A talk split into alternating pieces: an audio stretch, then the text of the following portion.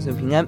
今天我们一起思想尼希米记第八章，教导律法，百姓顺服。一到六章是建筑圣城的城墙，确保了身体的安全；而这里教导律法，建筑真理的城墙，保护灵命的安全。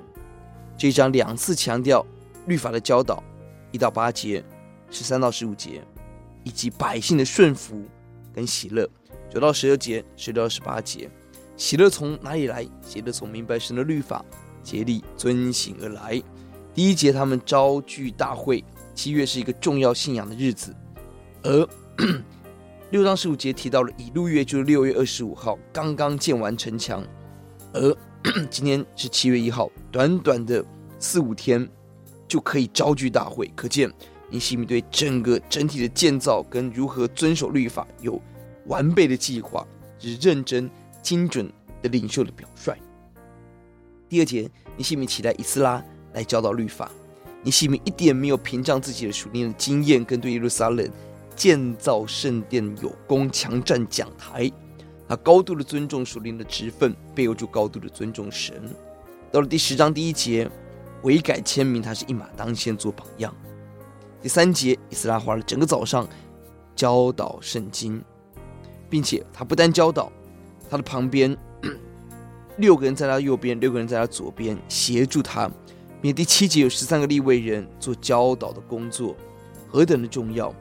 愿我们一起领受神的话语，让我们每一个人起来做好的老师，去教导人。九到十二节是百姓对信息的回应。第九节是悲哀哭泣，因为看到自己没有遵行神的律法，这真实的悔改，真悔改才有真喜乐。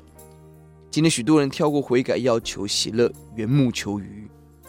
真正悔改的人，尼尼希米斯拉信息是在主的圣日停止悲哀，起来吃喝，吃肥美，喝甘甜，顾念需要的人，不能预备的分给他。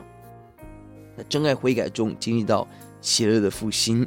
第十节告诉我们，因靠耶和华而得的喜乐是我们的力量。我们都需要喜乐，弟兄姊妹，我们思想喜乐。带给我们生命很大的力量，但喜乐从哪里来？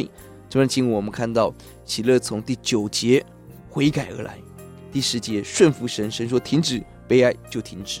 第十节学习分享，弟兄姊妹，喜乐是人生的一个结果，而过程是我们的悔改、顺服跟真爱。求主教我们，十三到十五节教导朱鹏杰的律法，十到十八节百姓立刻的顺服带来喜乐。我们祷告。主呼求你，今天让我们真实在神的道上悔改、顺服你，并且真实的爱人，得着神给我们蛮有力量的喜乐。奉主的名，阿门。